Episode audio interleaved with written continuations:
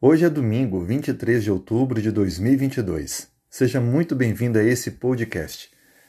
Hoje vamos iniciar o comentário da lição 5, Ressurreições anteriores à cruz. Iremos, durante essa semana, identificar ressurreições que ocorreram antes de Cristo dar a sua vida por nós e o que aprendemos com cada uma delas. O texto inicial está em João capítulo 11, versos 25 e 26. Então Jesus declarou: Eu sou a ressurreição e a vida. Quem crê em mim, ainda que morra, viverá. E todo que vive e crê em mim não morrerá eternamente. Você crê nisso? Aqui nós encontramos uma declaração de Cristo, já iniciando com uma autodeclaração divina. Quando ele diz eu sou, ele usa a expressão grega ego emi, que é a mesma usada pela tradução de toda a Bíblia no grego, a Septuaginta, por Deus quando se identifica com Moisés. Diga que o eu sou enviou. O nome de Deus é muito especial. Em alguns momentos ele não é mencionado, mas apenas suas características são faladas. Quando Deus usa essa expressão para se apresentar, ele estava reforçando a sua natureza divina. Por isso que ele tem toda a autoridade de apresentar como aquele que pode trazer a vida novamente, porque ele é o doador da vida. A primeira ressurreição que ocorreu em toda a história bíblica é a ressurreição de Moisés.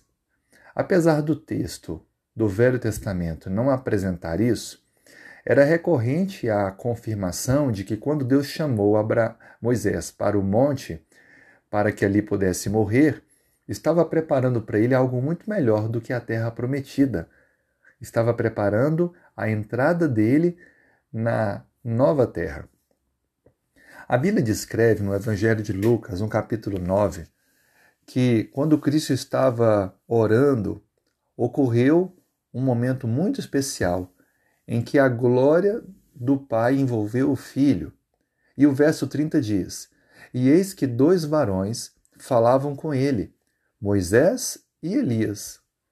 Perceba que alguns discípulos estavam acompanhando Jesus quando subiu no monte para a oração, e então viram Cristo envolto em glória e o aparecimento de dois personagens bíblicos sem dúvida alguma, um temor tomou o coração dos discípulos que identificaram, pela ação do Espírito Santo, quem é que estava ali conversando com Cristo. Os dois representantes da humanidade. Elias foi levado ao céu sem passar pela morte. Ele simboliza aqueles que estarão vivos por ocasião da volta de Jesus. E assim, com a transformação, subirão para a eternidade. Moisés representa aqueles que morreram, mas na volta de Cristo vão reviver, serão ressuscitados e receberão a vida eterna. Cristo estava ali se preparando para o grande desafio de assumir a culpabilidade da humanidade. Por isso que Moisés e Elias foram como representantes da humanidade lembrando que o sacrifício de Cristo era necessário até mesmo para a continuidade da vida eterna que eles estavam desfrutando. A Bíblia descreve no, na Epístola de Judas, que há apenas um capítulo, o versículo 9, assim: Contudo, o arcanjo Miguel, quando contendia com o diabo e disputava a respeito do corpo de Moisés, não se atreveu a proferir juízo infamatório contra ele. Pelo contrário, disse: O Senhor te repreenda. A Bíblia descreve que Moisés foi ressuscitado. Perceba, essa expressão ela é muito importante. Por quê?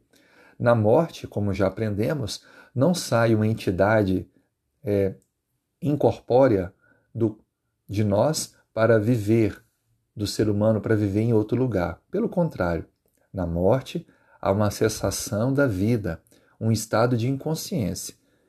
E aqueles que foram ressuscitados também voltaram a morrer. Com exceção, é claro, de Moisés, que é um exemplo daqueles que serão ressuscitados no último dia. Ele representa aqueles que não morrerão mais, pois receberão a vida eterna. O que fica claro para nós é que nós, seres humanos, sempre vamos ser materiais, físicos, e por isso que a matéria precisa ser novamente formada pelo Senhor, o fôlego de vida implantado, para então nos tornarmos almas viventes. Não há vida sem a mistura dos dois elementos, o corpo e o fôlego.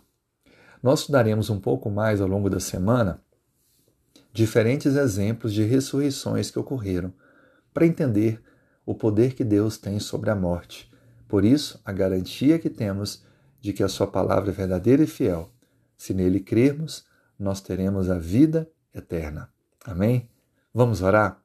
Senhor, muito obrigado porque Tu és a vida.